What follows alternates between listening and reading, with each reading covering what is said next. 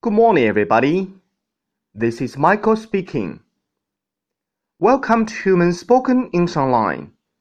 各位早安，我是 Michael 老师，欢迎来到乐成红线上口语团 A 组，Day three hundred and thirty-four.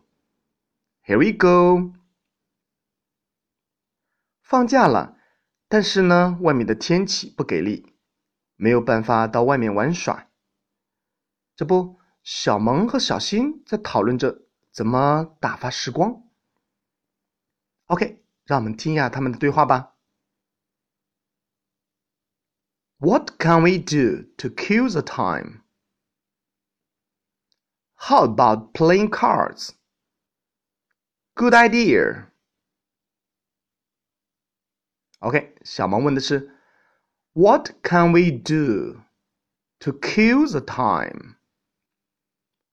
我们能做点什么打发时光呢？What？什么？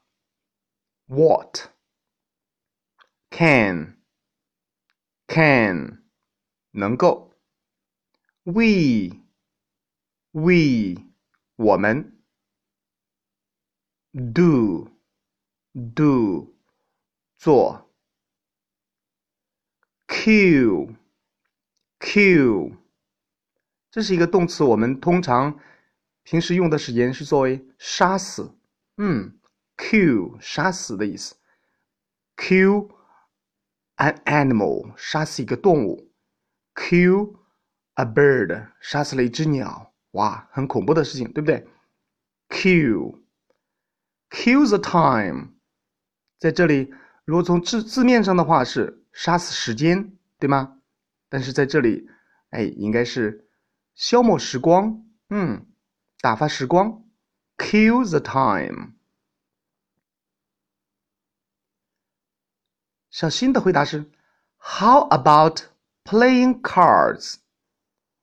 嗯，打扑克牌怎么样？How about？这个以前我们已经讲过，How about 做什么什么事怎么样？How about playing cards 打扑克牌？Playing cards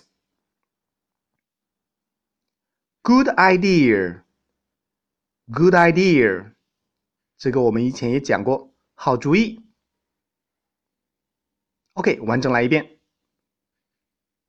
What can we do to kill the time? How about playing cards?